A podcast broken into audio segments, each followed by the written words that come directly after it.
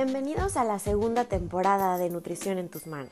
Un podcast creado para ti, donde dos nutriólogas, Candy y Angélica, tendremos una conversación sobre nutrición y salud, desde un enfoque diferente, humano y real.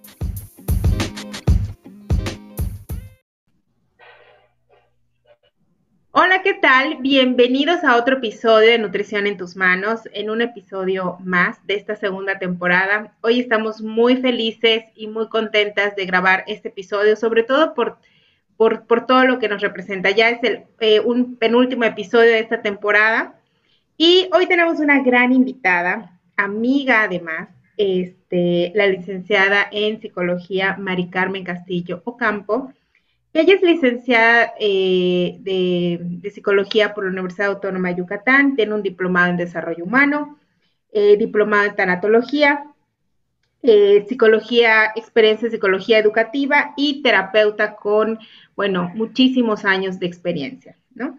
Pero yo, algo que también, y además qué? y bueno, no tantos, no tantos, porque eres joven, amiga. este, y eh, pues bueno, una de las cosas también muy importantes dentro de su currículum es que es mamá de cuatro niños, cuatro hermosos bebés, tres niños, una niña, una bebé de ocho meses y justo por eso es la razón por la que está aquí, para que nos hable de, para que hablemos sobre alimentación eh, y, y alimentación, psicología, pero además esta experiencia como mamá, ¿no? Cómo ella ha vivido todo este tema de alimentación, eh, de alimentación y nutrición con sus hijos desde un enfoque diferente, ¿no? La alimentación desde el primer bebé hasta su última bebé, cómo ha ido en este, en este contexto de alimentación psicología y demás, ¿no? Bienvenida, Mari Carmen, bienvenida, Angie. Hola, ¿cómo están? la verdad, nosotros muy contentas de, de grabar este episodio porque pues nosotros hemos hablado, en, en, la primera temporada, pues Candy y yo hablábamos muchísimo de, de como confrontarnos con temas que como nutriólogas nos tardamos en, en entender y que nos, nos, nos, hicieron cuestionarnos mucho. Y en la segunda temporada, pues invitamos gente que aportara desde su experiencia eh, profesional, pero también desde su experiencia personal. Creo que eso es, ha sido el, el eh, lo más bonito de estos episodios, ¿no? Que, las experiencias profesionales y personales logran em, hacer una mezcla muy buena de empatía y de poder entender de lo que la, poder entender a quien posiblemente nos esté escuchando, ¿no? Y entre nosotras, las que estamos hablando, porque al final también es una conversación de mujeres que, que, están hablando de ciertos problemas que, que, se nos presentan en la vida diaria.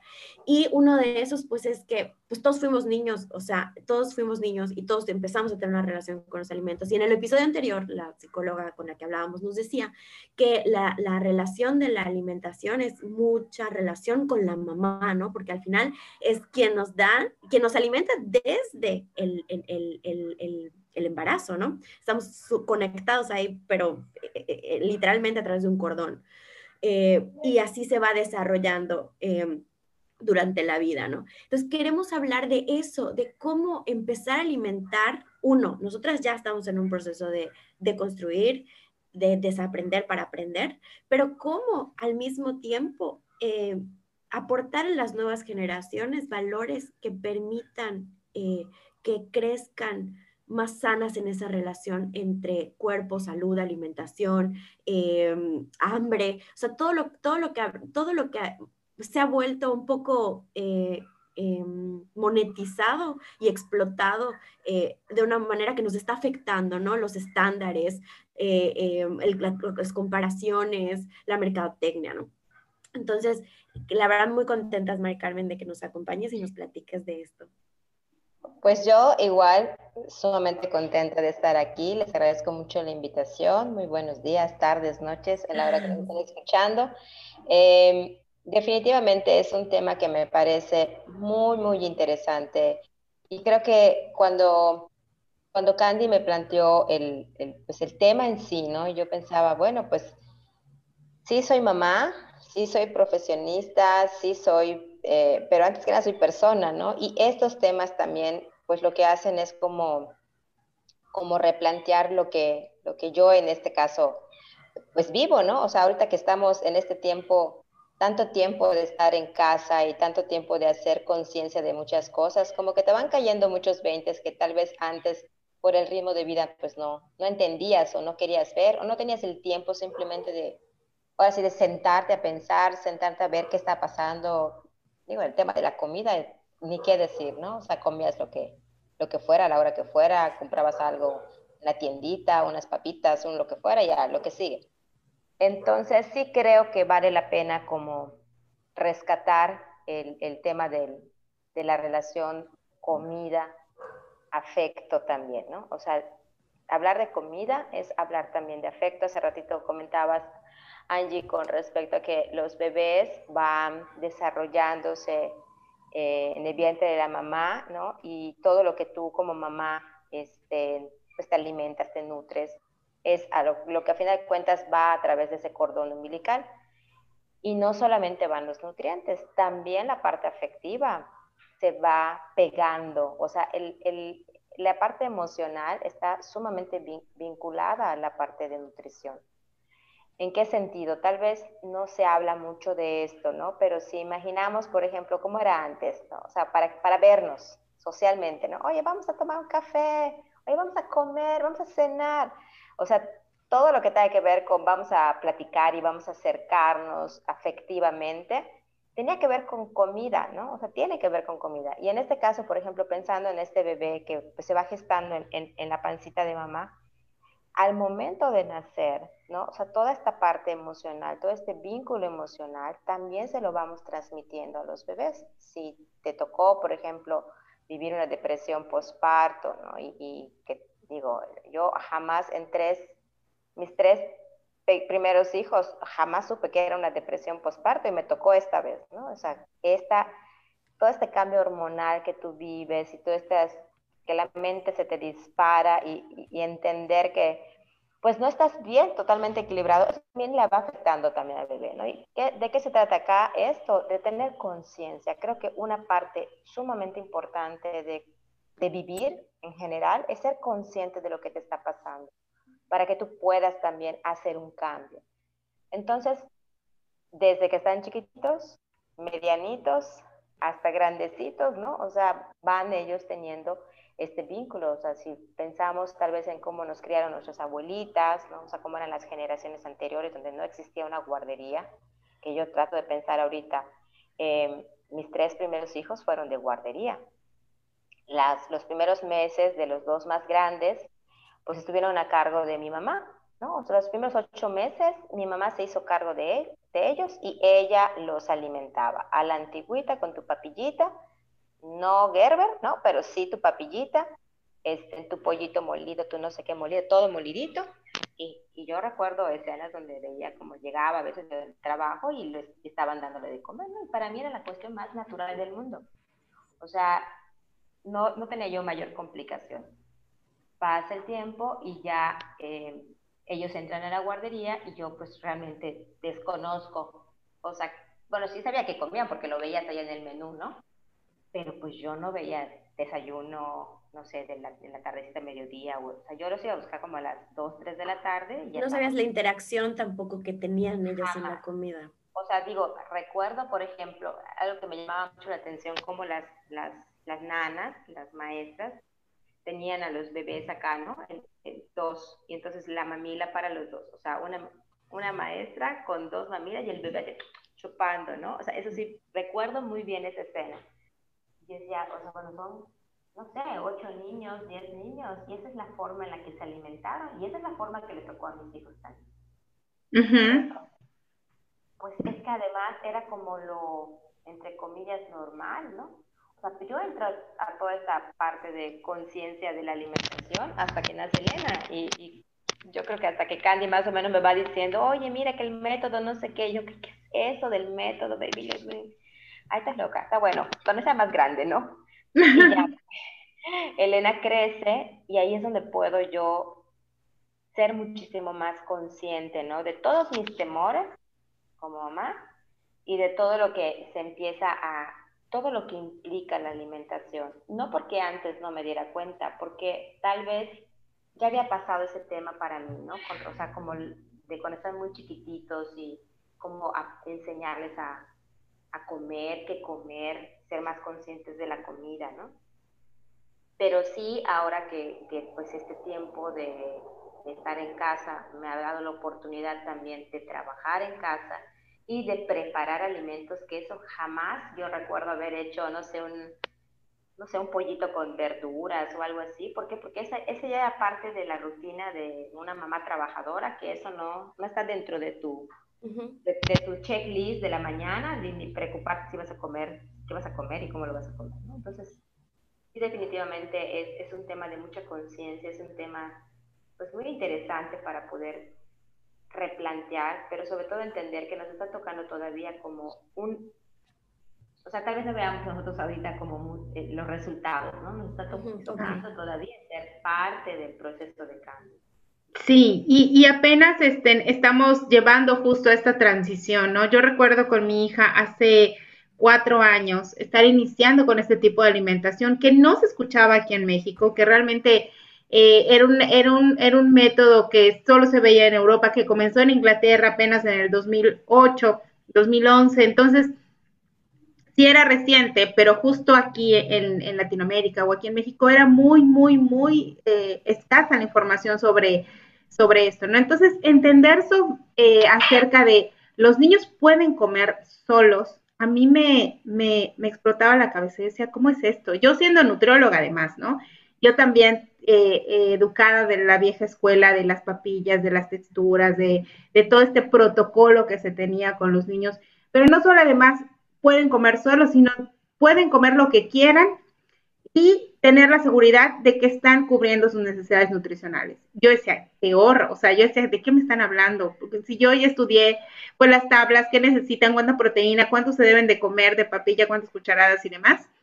Y entonces entender esta nueva manera de alimentación también hace clic con el, claro, o sea, hemos aprendido a tener horarios y además cómete esto, cómete lo otro, no sé qué, y nos hemos desconectado totalmente de nuestro comer intuitivamente, ¿no? De comer lo que realmente necesitamos, en la cantidad que necesitamos. Y hoy con mi hija, ya cuatro años después de haberla alimentado así, veo los resultados, ¿no? Veo los resultados con respecto a su hambre, veo los resultados con respecto a su peso, veo los resultados con respecto a la relación que tiene con, con la comida y también de entender que, bueno, sí lo voy a probar, pero puede ser que no me guste y está bien que no me guste, ¿no? Habrán otros alimentos con la misma aporte nutricional que yo pueda eh, consumir y, ya está creciendo sana, ¿no? Entonces, hoy veo, eh, tal vez a corto tiempo, los resultados de ese tipo de alimentación, pero ya no tiene como que estos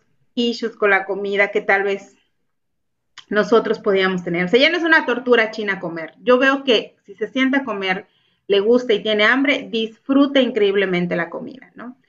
Y, eso es, y eso, verla es así como, wow, qué, increíble, qué increíble empezar a tener nuevas generaciones con una relación eh, con la comida diferente, más sana, sin, sin agobio, ¿no? Yo recuerdo que te decían, es que tienes que comerte todo el y guac, guac, guac, quisieras o no quisieras, palato limpio.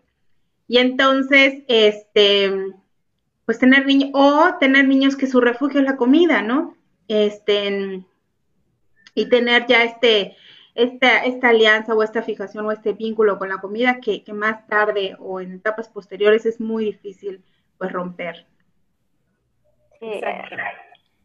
¿Cómo construir, cómo construir, eh, Carmen, esos vínculos? Eh, nosotras que nos estamos haciendo conscientes, bueno, yo no soy mamá, pero, pero si lo llegara a ser, ¿no? O, también como profesional, ¿cómo, cómo compartir esto, ¿no? Con otras personas. Cómo construir vínculos con, mientras nos estamos haciendo conscientes y estamos eh, dándonos cuenta de que hay cosas que no estaban bien, como estaban eh, descritas desde hace muchísimos años y prácticamente en, en una piedra.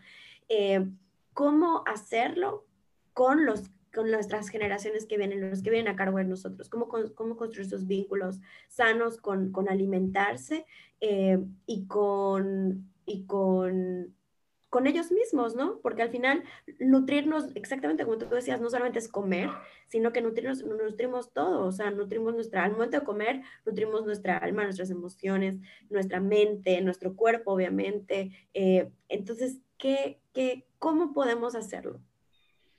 Yo creo que acá serían dos, como dos, dos puntos importantes, ¿no? El primero es hacerlo con nosotros mismos, o sea, el, el, el que nosotros podamos ser conscientes de como ayer me dijo una amiga, ¿no? Que le, comentaba que, que Lenita está llevando este método y lo primero que me dijo, guay, amiga, qué valiente eres, ¿no? O sea, porque, o sea, yo decía, pero ¿por qué lo dice? Tal vez porque yo soy nueva y no alcanzo a ver muchas otras cosas y no he tenido la oportunidad tal vez de escuchar em, como la opinión de otras personas, porque para mí es nuevo y de verdad que cada vez que hablo de esto es así como que, ¿qué, es eso, no? O sea, es más, la, la chica que me ayuda es enfermera y así como que ya sabes, o sea, espérate, Elenita, no se va a atragantar, ¿no? Y yo, no, ya me dijo Candy que no se va a atragantar.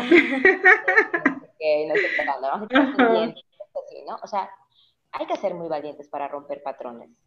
Definitivamente, hay que ser muy valientes porque el, que tú estés convencido de lo que, de que lo que quieres hacer es, es algo bueno, para ti y para tu familia, que es algo bueno para tu salud y para la salud de, de, tus hijos, en mi caso, ¿no? De mis hijos.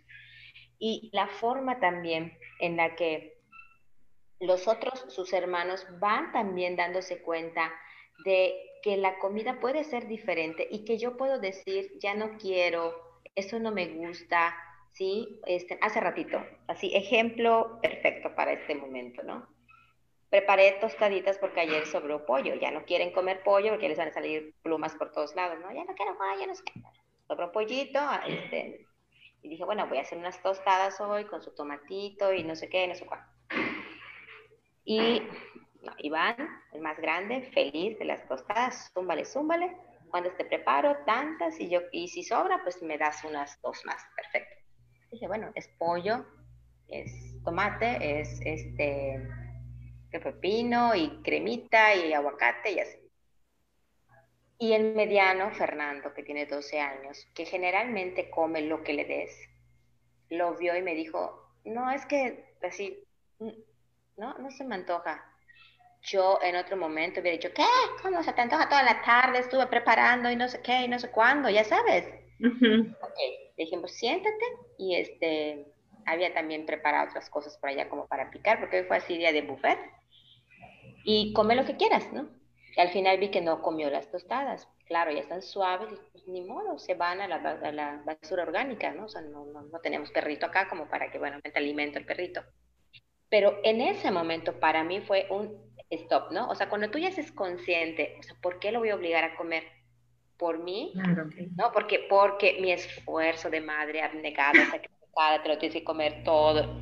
Dije, no tiene hambre ahorita no se le antoja eso, como tal vez a mí en muchos momentos no se me ha antojado algo y terminabas comiéndotelo porque, ay, pobre tu mamá, no, ya lo preparó, o que van a decir que, que o sea, que qué grosería que te den algo y tú no te lo comas, o sea, todo esto que también implica la parte de, de, la comida, ¿no? Y que tú rechaces la comida. Sí, la parte cultural como familiar, ¿no? O sea, en cada familia hay sus, sus, este, como sus, sus tradiciones o sus Em, costumbres, ¿no? Entonces hay familias que plato limpio, hay familias que doble plato, hay familias que no puedes decir que no te gusta, hay familias donde pues que cada quien coma lo que quiera, ¿no? O sea, como que no hay, no hay un tejido familiar alrededor de la comida, como, o sea, como que cada familia tiene sus propios patrones, ¿no?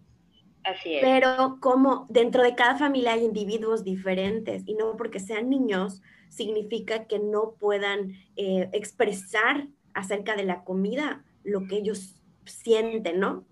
Respecto a, cómo esta nueva, como esta nueva forma en la que podemos ir respetando lo, lo que, si vamos a hablar de nuevas generaciones, lo que los niños nos van marcando también, este, y hacerlos conscientes también de, oye, pues si no te gusta algo, también puedes decir que no, y no, no, o sea, les, les enseñamos esta parte de asertividad también, ¿no? O sea, no solamente en los alimentos, sino si hay algo que no te guste, me lo puedes decir, esa ropa que yo te quiero comprar y que a lo mejor esa playera para mí está padrísima, tipo polo, pero tú quieres una negra, rockera, horrible, con calaveras, pues también habla de que tú puedes, no solamente en la parte de comida decir a lo que te gusta, ¿no? Sino que también les vas formando esta capacidad de decidir que tampoco, em, tampoco es algo que generacionalmente nos hayan inculcado a nosotros, ¿no? Entonces, creo yo que, digo, hace ratito este,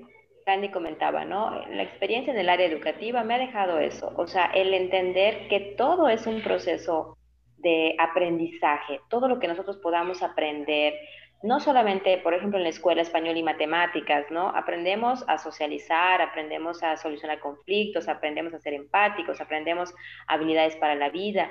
Y dentro de todo esto, este, las generaciones que, que, que, están ahora, ¿no? que son las famosas generaciones de cristal, que no les puedes decir absolutamente nada porque, ay, se sienten y, o sea, estamos este es un ejemplo padrísimo de ver cómo estamos en, generacionalmente hablando en extremos, ¿no? O sea, donde el papá antes te da un chacletazo, este, la forma en la que nos educaron, tal vez como sin preguntarnos, este, esto era así. Imposición, totalmente impositivo.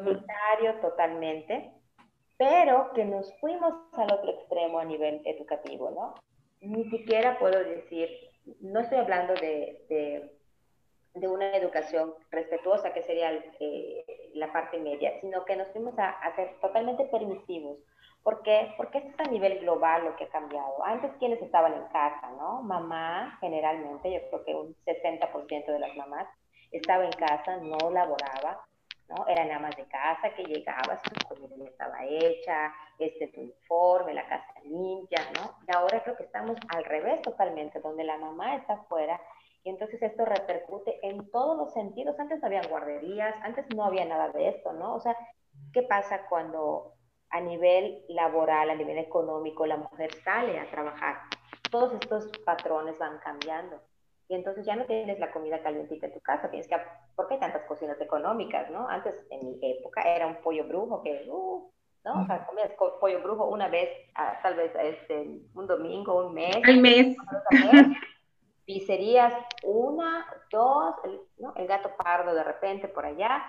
Eh, pero ahora es algo que es algo tan, tan común, ¿no? O sea, la comida rápida, antes no, o sea, la comida rápida era como de día de fiesta, ¿no?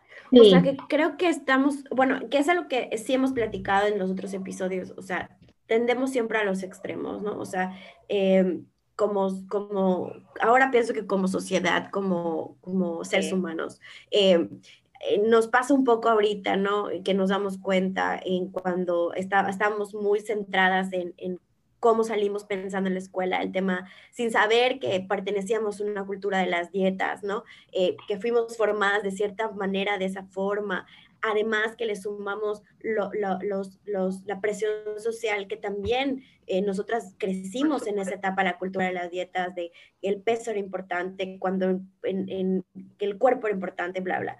Eh, entonces también hay que restringir lo que comemos para poder tener el cuerpo que es importante. Entonces ese es un extremo, ¿no? Vivir así. Y luego viene el extremo cuando te hartas de eso, cuando decides decir a la fregada todo, el extremo de, de que puede ser también puedes hasta abandonar tu salud. En una, en una la estás dañando también porque estás dañando tu relación contigo y en la otra abandonas tu salud porque estás tan harta que, que te vas al extremo, ¿no? Y pero creo que pasa en todo, creo que como seres humanos tendemos a irnos a los extremos. Y, y ahorita, por ejemplo, hay una radicalización muy fuerte entre los que apoyan una, una vida libre de dietas, eh, que, que prácticamente es haz lo que quieras, y hay otra, ¿no? Donde todavía está súper marcado que tienes que comer saludable y la comida no saludable o, la comida que no encaja en ser natural está mal y satanizarla, ¿no? y así va pasando en todo. Y tiene mucho sentido lo que dices ahorita también, o sea, como, como antes todo era hecho en casa, mi mamá me contaba, ¿no? Que mi abuelita se la pasaba todo el día en la cocina, o sea, el exceso de atención en la casa a los alimentos. Y ahorita el poco atención posiblemente de las generaciones a los alimentos, porque ya lo puedes conseguir fácil. O sea, lo pido acá, lo hago allá, lo, lo compro, este, lo, lo, lo, pido, lo voy a buscar, esto, lo otro. Y ya en la casa tampoco estamos siendo quienes cuidamos lo que comemos, ¿no? Entonces, como siempre, yéndonos a los extremos y no buscando el punto medio, ¿no? De una buena relación con nuestras prácticas, ¿no? En este caso, pues hablo de alimentos porque pues es en lo que gira mi mundo eh, como profesional, pero pero creo que pasa en todo. O sea, el, el creo que nuestra labor es, es, ir encaminando, ¿no? A la gente que cercana a nosotros, al, al, no tiene que ser blanco y negro, hay un mundo de matices en la vida. Así es. Y, yo creo que en esta parte, este, Angie, lo, que comentas, ¿no? Con respecto a estos extremos, es que tal vez tal vez en algún momento caminamos sin ser conscientes de ello, ¿no? Pero en el momento en que tú te puedes dar consciente o que estás en un extremo, que estás en otro, porque sí lo alcanzas a ver en algún momento, es allá donde viene esta parte de valentía de decir, a ver, ¿qué quiero hacer por salud? ¿No? No por apariencia, no por lo que piensen los demás, ¿no? o sea, ¿qué es lo más conveniente para mí en mi vida? qué es lo más real, o sea, qué sí puedo hacer, porque a mí tal vez me encantaría hacer X, pero pues mi realidad me dice que esto es lo que yo puedo hacer, ¿no? Este, y, creo que eh, nos está tocando, yo creo, una generación de, de darnos cuenta para empezar todavía este proceso con, con, las nuevas generaciones. Yo te digo que como mamá te puedo decir que es una, una historia muy diferente la de Iván, que tiene 16 años en cuanto a su alimentación. Además, él por naturaleza es grande, es robusto, es, o sea, es un toro, siempre ha sido así, o sea, entonces come cantidades que tú dices, o sea, yo no me voy a comer eso, ¿me explico? Ahora, ¿en algún punto te conflictuaba? O sea, como estas preguntas como mamá, o sea, ver que tu hijo comiera mucho, jamás, ok. Jamás, porque en esta parte Iván era muy activo, ¿me explico? Entonces había ese equilibrio entre lo que él comía, porque además no es de comer galleta o no es de comer es de comer comida, le gusta comer bien. No sé, por ejemplo, hoy las tostadas, ¿no? Le sirves cuatro o cinco tostadas y está enamorando a la que no está comiendo su hermano, ¿no? Este, pero por ejemplo, ya no vuelven a comer hasta que les da hambre y él puede, por ejemplo, cenar leche, ¿no? Y una fruta y ya luego se vuelve a acostar a dormir y se acostó.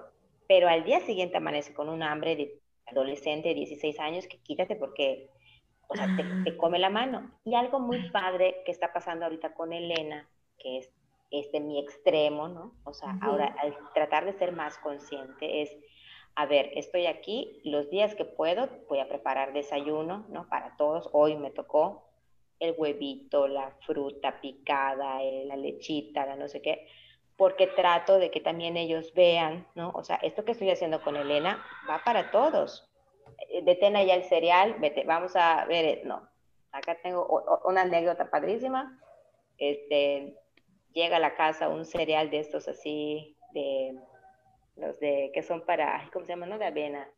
Ay, los que son como para dietéticos, hace como lo en el súper y lo trajeron, que no tienen sabor. bueno, ahí Aquí en la casa, con tres varones, el cereal no me dura ni dos días.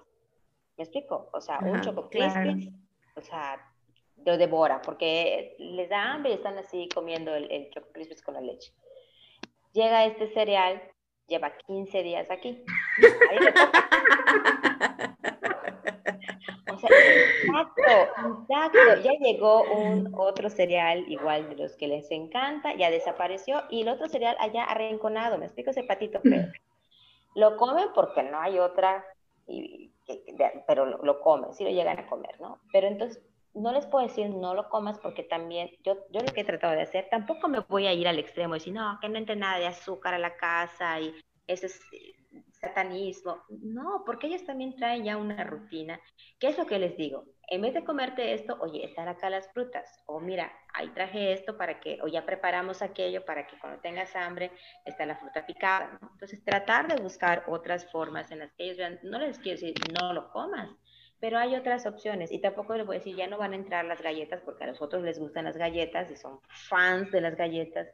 Y donde es lo que es gracias a, a mis hijos, me explico, porque les gusta. Pero allá es esto que decías ahorita, en algún momento me causó conflicto. No, para mí Iván nunca fue un niño gordito, ¿me explico? Y él tampoco se sintió así. O sea, Iván es el niño bueno, ahorita el muchacho, ¿no? Como que, bueno, es que yo soy grande, ¿no? Pero nunca le he visto, no, no voy a comer esto porque, ay, este, esto engorda. Pero porque a ti nunca te conflictuó. Entonces, esa es la El tema está cuando a la mamá le conflictúa y se lo pasa a sus hijos, ¿no? En mi caso yo lo viví de mi mamá hacia mí, ¿no? Eh, y, y, en otro podcast Candy habló de una experiencia de su sobrina eh, con, como, como al final los niños abren los ojos a lo que sienten los papás, ¿no? es como quitarles, es que es como quitarles su, su inocencia. Su identidad. así, lo siento, ¿no? Y ese autoconcepto viene del otro. O sea, hace rato ustedes hablaban de autoestima. A mí me gusta más hablar de autoconcepto. El autoconcepto se forma de la idea que los demás tienen de mí. explico? Y no sé si el autoconcepto es bueno o es malo, como dicen, de la autoestima alta o autoestima baja. Yo he llegado a la conclusión de que trato de, no tocar ese término porque llega un momento en que yo solita me hago bola. Pero en el autoconcepto sí. En el autoconcepto te puedo decir que es la idea que yo tengo de mí mismo. Y esa idea que yo tengo de quién soy, ¿de dónde viene? De mis primeros formadores. No necesariamente tienen que ser mamá y papá, porque a veces son los abuelos, los tíos, los hermanos, es solamente uno de o mamá o papá. Pero siempre esto se va adquiriendo en el transcurso desde el vientre materno por la parte emocional de la mamá que lo transmite a través de, del cordón umbilical. Todo lo, todo lo que la mamá siente, lo siente el bebé. Me explico, todo lo que la mamá vive, lo vive. De hecho, cuando estás en terapia, es parte de lo que también trabajas, ¿no? Económicamente, socialmente, en salud, eh, con, con quienes estaba tu mamá, fue un embarazo que deseado, fue un embarazo no deseado, fue, o sea, cómo estaba tu mamá en salud, qué situación, dónde vivía, todo, todo, todo, todo esto ya forma parte de tu personalidad. Y tu personalidad se termina de formar entre, cuando tú, desde que tú naces también, hasta tus primeros 6, 7 años. Entonces, toda la historia que yo tenga, no solamente de mi personalidad, de mi vida, sino de la alimentación, por ejemplo, ¿no? Lo aprendí en estos primeros años y viene también de la forma en la que las demás personas tenían esta idea, en este caso de la alimentación. Si mi mamá, por ejemplo, yo hablando de Maricari, ¿no? Era una mamá que todos los días cocinaba algo diferente, que siempre fue de plato limpio. O sea, afortunadamente, yo trato de pensar en el hoy, ¿no? O sea, ¿por qué mi autoestima, llamando la autoestima, ¿no? O ¿por qué mi autoconcepto, el autoconcepto que tengo de mí mismo, nunca fue de, ay, estoy gorda, ¿no? O ay, estoy esto, o realmente yo tengo la complexión de mi papá, mi papá es delgado, pues nunca tuve esta idea de estar gorda, ¿no? Por ejemplo. nunca, nunca hubo esa fijación en, en, ti de tus papás, ¿no? Pero sí de mis hermanos. Mis hermanos tienen la complexión de mi mamá, ¿no? Y entonces allá es donde sí he visto, tal vez no en mí, pero esta relación que hay con la comida está cañona, ¿no? O sea, sí está cañona.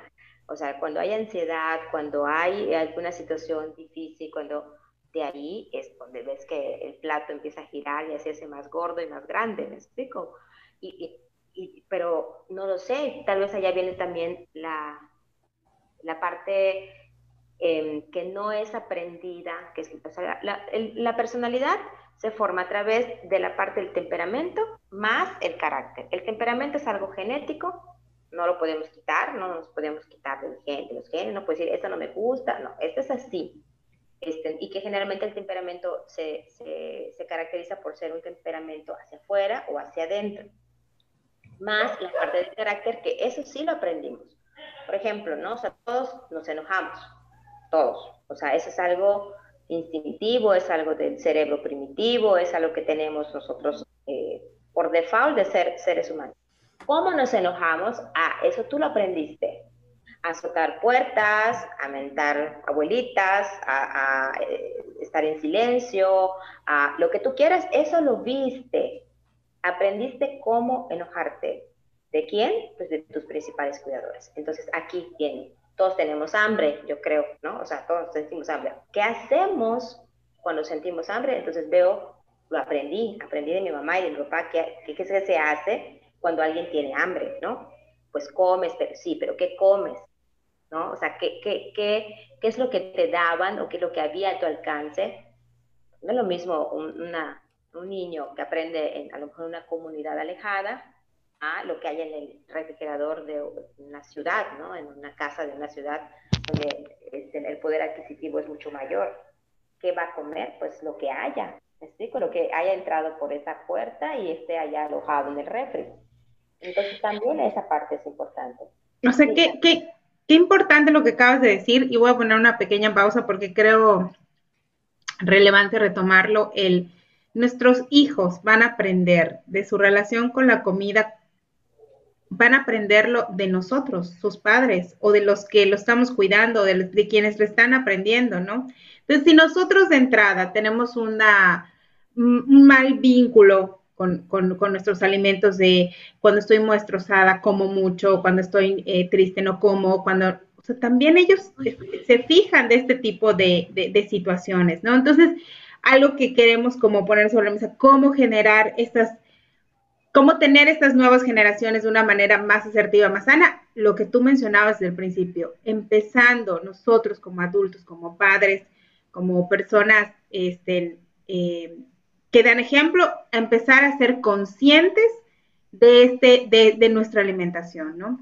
No nada más de lo que comemos, sino también del cómo lo estamos comiendo. Y mencionabas el ejemplo de, de, tus hermanos, de, alguno de, tus hermanos, ¿no? O sea, si tiene esta característica, yo veo cómo tu relación es una. Si está en otro proceso, su relación es otra. Entonces, sí, definitivamente. Y a lo mejor de eso no somos conscientes. Yo creo que empecé a ser más consciente de esta situación en esta cuarentena, ¿no? Y, algo que fui aprendiendo, y ah, de hecho con Angie es parte de nuestras pláticas de, ¿sabes de qué me di cuenta esta semana, amiga? Aprendí que cuando estoy a tal, me pasa esto con la comida, ¿no?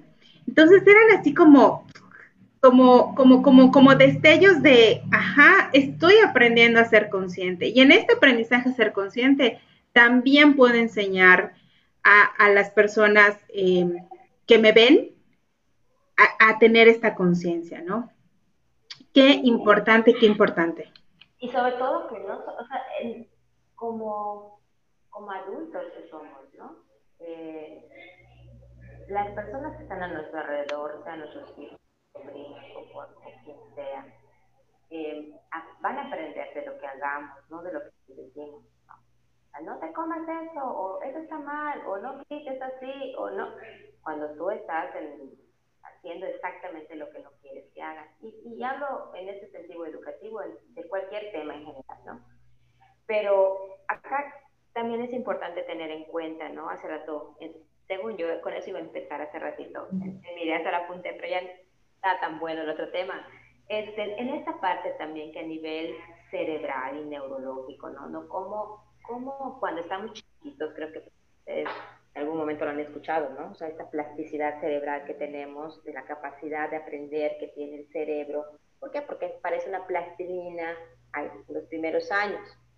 Claro, ya cuando estamos del otro lado de la vejentud, entonces ya cuesta muchísimo más trabajo aprender o reaprender cosas que sean diferentes a lo que hicimos tal vez los primeros años de vida. Entonces, el reto es sí ser valientes en romper estos, estos patrones, estos paradigmas que hay en general, la alimentación en este caso, por supuesto.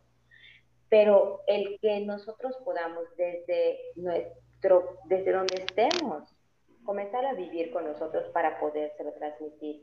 Yo pienso, ¿no? Por ejemplo, en experiencia, hacer que Iván tal vez tenga un patrón diferente de, de, alimentación me ha costado mucho trabajo, pero no tanto por la parte, no tanto por la parte de la alimentación, porque eso es algo que él, él puede comer verduras y puede comer, o sea, no tiene problema con eso. El, problema en este caso es la cuestión del, del, moverse, me explico, del ejercicio, de salir a caminar, de, y ahorita en cuarentena me dan de empujarlo porque no quiere moverse, o sea, como buen adolescente, ahí se queda, se postra. Nos ha tocado a muchos papás adolescentes vivir situaciones aún, si de por sí era algo complejo, aún más complejo por tenerlos acá 24/7, ¿no? Em, y en esta parte de, de, que nosotros podamos ir eh, haciendo las cosas diferentes, pues me está tocando a mí verlo con, la más chiquitita, ¿no? O sea, hacer cosas, tenemos que hacer cambios para, para poder empezar a ver estos cambios. ¿De qué manera? Yo en mi vida, cuarenta y tantos años, había yo cocinado durante más de un mes. Jamás. Jamás. o sea, yo, eh, ¿cómo voy a cocinar? No soy buena para la cocina, todo se me quema, y efectivamente todo se me ha quemado, ¿verdad? o sea, hago unos, hago unos, empanizados horribles, incomibles, que gracias a Dios mis hijos han muerto de hambre porque Dios es grande. Pero los caldos empiezan a salir muy bien, ¿no? Entonces, eso ha implicado para mí una conciencia de ver qué verduras tengo en el refri. Cuando antes me valía, ¿por qué? Porque pues, yo compraba comida, ¿no? de comprar, que si la pechuguita a la plancha, o sea, tratar de que no sean comidas tan grasosas y puerco casi no. Era, era mi onda este, de, de salud nutricional, ¿no? Pero a final de cuentas, comida que no yo preparaba. Y al principio, cuando acá la amiga Candy, no, que el método, bla, bla, bla, y, yo voy a tener que cocinar y todos los días, porque además eso no puedes darle un alimento de un día al otro, porque pierde sus, no sé qué propiedades. Yo, esa mujer le voy a decir que venga a cocinar a mi casa. No sé qué le pasa, qué horas, porque yo soy Pero... Pero ha sido la cosa más maravillosa, de verdad. Las cosas que más he disfrutado en este mes Elena ya va para sus nueve meses y del mes siete al mes ocho he descubierto con ella cosas, me explico, y estoy sumamente asombrada de la capacidad, como tú dices, ¿no? Intuitiva que tiene el ser humano de decir, esto no me gusta, esto sí. Hoy, por ejemplo, huevito, claro, es su favorito. Me explico, y decía, ¿cómo el huevo? Mi abuela decía que no, mi mamá decía que no, casi me matan cuando en la familia le dije que Elena ya comió huevo, pero eso es hasta el año, ¿no? Todos ocho meses le estás dando, vas a ver que se, le van a empezar a salir ronchas y pues vamos a ver, no, no puedo saber si va, es alérgica si no se lo doy. Y es, y es la cosa más maravillosa. Entonces ella ves cómo come y, y lo disfruta y, no la muevas, o sea, ella está en lo suyo y cuando ya no quiere, ahí se tira la comida. Ahí claro. ya, ya está. Y ahí cuando, ese es el momento en el que dices, contras, ¿por qué no tengo un perrito? Yo quiero, sí, que alguien me preste su perrito, por No, y, y, y decir, rico, se está comiendo algo que yo le hice. O sea, yo creo que esa es la satisfacción de nuestras abuelas, me explico de claro. disfrutar que la gente coma lo que tú preparas cuando... Y bueno, yo que veo a Elenita comer, porque me manda sus videos, me mandas todo esto, es un disfrute y un goce, una concentración además, que yo creo que debe, ahí es donde entra el mindfulness eating, ¿no? Y ahorita también está sonando mucho este comer consciente, comer concentrado, comer disfrutar. Y entonces la ves agarrando el huevo y lo ve y lo huele y luego se lo come y se... Ma bueno, es un disfrute verla comer increíble. Y digo, contras, o sea, si nosotros tal vez hubiéramos tenido, empezado a tener ese, a lo mejor disfrutaríamos lo que estamos comiendo y no estamos comiendo la ansiedad. O sea, yo me he descubierto comiéndome mi ansiedad, literal. O sea, así de Ajá, y, y ese es como de descubrimiento de cuarentena, ¿no? O sea, sí, porque estoy, y, y después stop, ¿por qué estoy comiendo así? Ni siquiera le estoy sintiendo el sabor, o sea, a ver, y, y, me calmo y respiro y empiezo con una cucharada a la vez, porque nos comemos a veces nuestras emociones, eso es algo literal, ¿no? Pero, pero muy pocas veces aprendimos, y esto es algo que me, que me encanta, por ejemplo, en los talleres, siempre dar, porque es como un aprendizaje de para, para, ¿cómo se llama? Para que, marca mucho, ¿no? no hemos visto a muchos niños de Baby Led Winning, que es este método con el que Linda, con el que comió mi hija. Tal vez no en la, en la, en la vida adulta todavía no, no podemos ver estos, a estos adultos que aprendieron a comer así, pero yo creo que ya verlos disfrutar desde ahora, desde esta etapa, comer así, te marca a ti otro tipo de conciencia, otro tipo, quieres aprender también de ellos a comer, a tener esta relación tan, tan desprendida también de los alimentos, ¿no? O sea, los alimentos son alimentos, o sea, no como porque, porque estoy triste, o sea, los niños no, es, no comen porque están tristes, ni porque están enojados, ni porque están contentos, comen porque tienen hambre y punto. O sea, no hay, no hay así como, y si estoy llena, estoy llena, y no hay el de, ay, no, no hay la culpa, te tengo que comer con la culpa de que, de que los niños de África se quedan sin comer. o sea, es, es, es como un, un proceso tan natural como todas nuestras necesidades básicas de ir al baño, hacer pipí, popó y que no me genere culpa. Es solo voy al baño y, y, y bye. O sea, es como y bye, pero lo disfruto. Pero además cuando estoy en ese momento, disfruto y, y, y estoy en ese momento presente comiendo, ¿no? No sé tú cómo lo ves, cómo, cómo lo has vivido como mamá en, en ese sentido. Yo así lo veo como nutrióloga cuando me comparte sus videos. Como mamá y como psicóloga, ¿cómo lo ves? Estoy realmente asombrada, ¿no? O sea, estoy descubriendo con Elena algo que, digo, en, en, general simplemente el hecho de tenerla y de poderla disfrutar en todos los sentidos. Me explico de no tener que correr con la pañalera para que llegues a las 7, entonces después me voy al trabajo, no sé qué, Dios te bendiga, bla, bla, bla. Entonces, o sea, no. Y de volverte a ver hasta las 3 de la tarde, ¿no?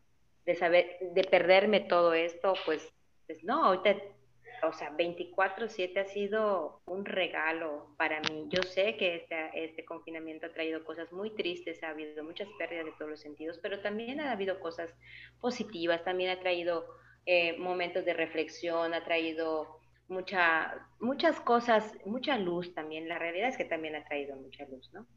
Entonces, yo, ahorita que comentabas esto de la parte de las emociones, yo pensaba, ¿no?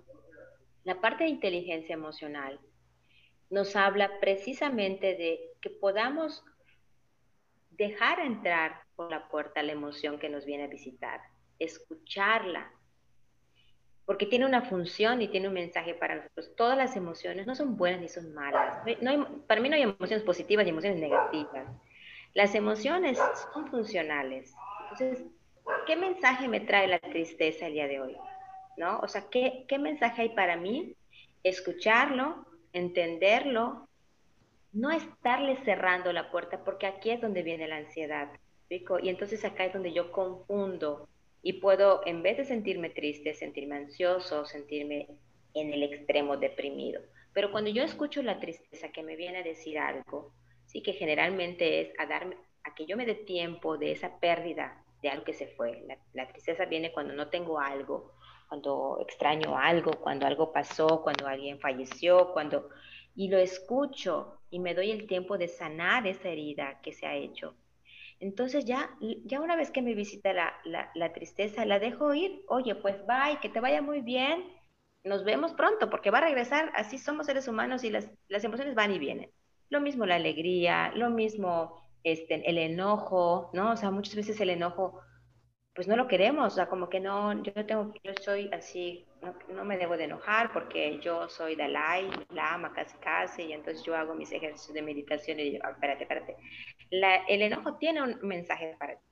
¿Y cuál es la parte eh, eh, positiva de, de, de, esta parte del enojo, no? O sea, que yo me pueda activar por algo. Si estoy viendo algo, una injusticia o algo, y el enojo lo empiezo a sentir, voy a hacer algo. Esa es la finalidad del enojo. Y así el ir descubriendo que las emociones tienen un objetivo y tienen una función en nuestra vida y el poderlas aprender cada uno de nosotros a entender, va a hacer que de alguna otra forma estas, estas, estos vínculos que hemos hecho, no solamente con la comida, ¿no? O sea, hablo de cualquier tipo de adicción, viene de alguna emoción que no ha sido procesada correctamente, que no ha sido entendida. De hecho, la parte adicción viene de, esa, de, esta misma raíz, no lo no dicho, lo no expresado. Y entonces es donde te comes, ¿no? Lo que, lo que sí puedes, o sea, como que tapas tu boca, digo, es una metáfora, ¿no? Pero te tapas la boca para no expresar lo que realmente tú, tú, tú en sí quieres decir, ¿no? Entonces es todo un reto cuando no hay conciencia por parte del adulto, ¿no? O sea, cuando tú no has hecho este trabajo personal, pues tampoco se lo puedes mostrar a, las demás personas. Entonces, hablo también de conciencia y ser valiente porque implica un trabajo personal e implica hacer cosas diferentes, implica romper tus propios, tus propios paradigmas, implica muchas cosas que vas a tener que dejar de hacer para ser nuevas y para poder em, invitar a los demás en tu actuar a hacer las cosas diferentes. Amiga, qué importante, de verdad. O sea, estoy así en shock porque justo se me viene a la mente mi frase que hace poco les comentaba Angie y, a Mar, que es otra colaboradora de Cianex, decía, la valentía siempre trae una recompensa, la valentía siempre trae un regalo, ¿no?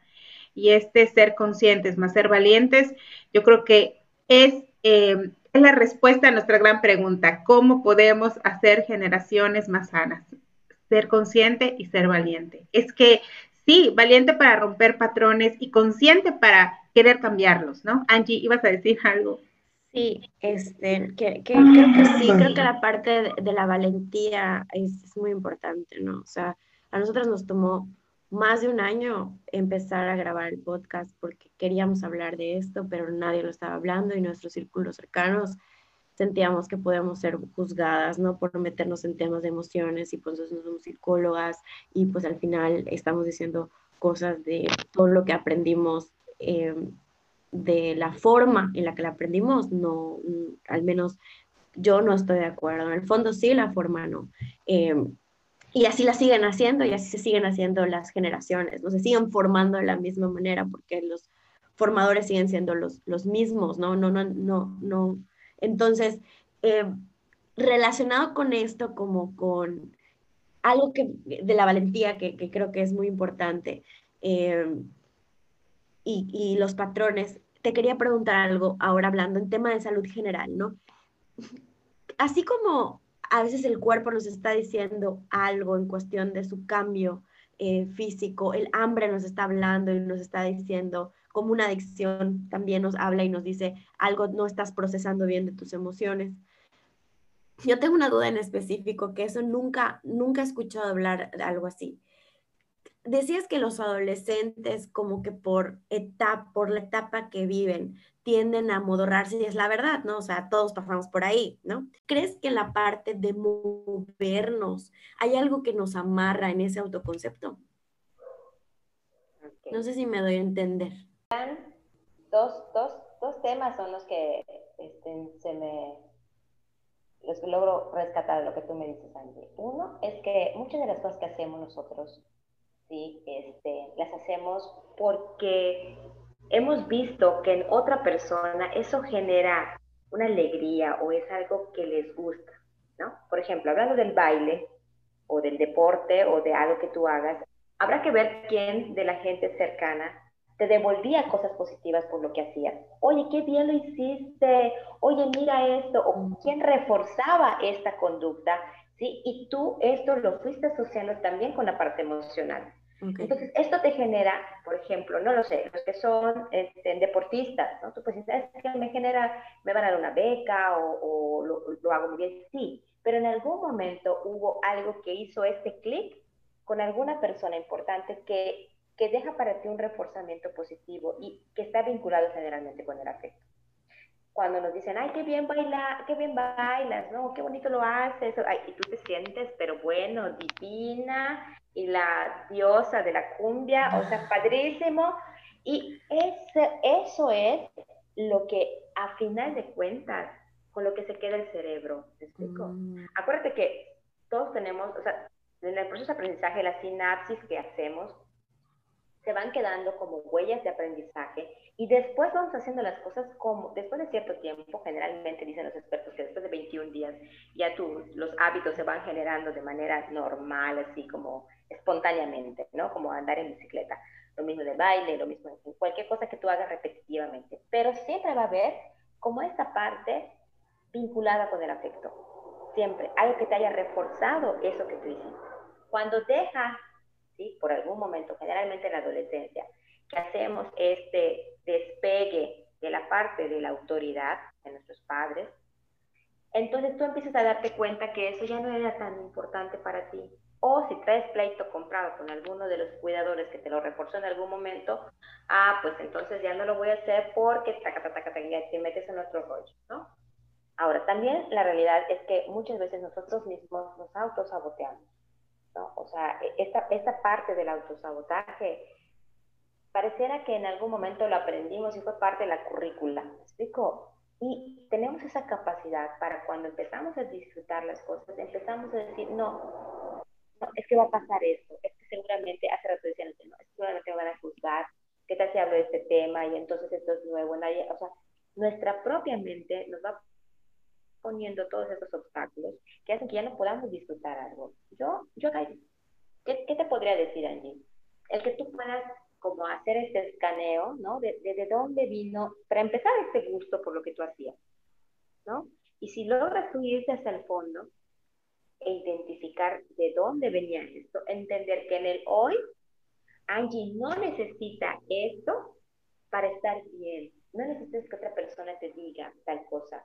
¿Qué pasa? Muchas veces esta, esta niña, ¿sí? chiquitita, interior, Angie bebé, Candy bebé, Mari Carmen chiquitita, o sea, fuimos, estábamos expuestos a todo lo que los demás hacían, decían de nosotros. No teníamos las herramientas suficientes, ni la conciencia, ni la inteligencia en ese momento para poder decir no me gusta, sí me gusta, o entender qué estaba pasando. Entonces estábamos sujetos a todo esto. Cuando nosotros logramos entender que en el hoy yo, Mari Carmen, voy a cuidar de esa niña pequeñita, ya no necesito mendigar cariño, ya no necesito este, ponerme de chancleta, ya no necesito muchas cosas.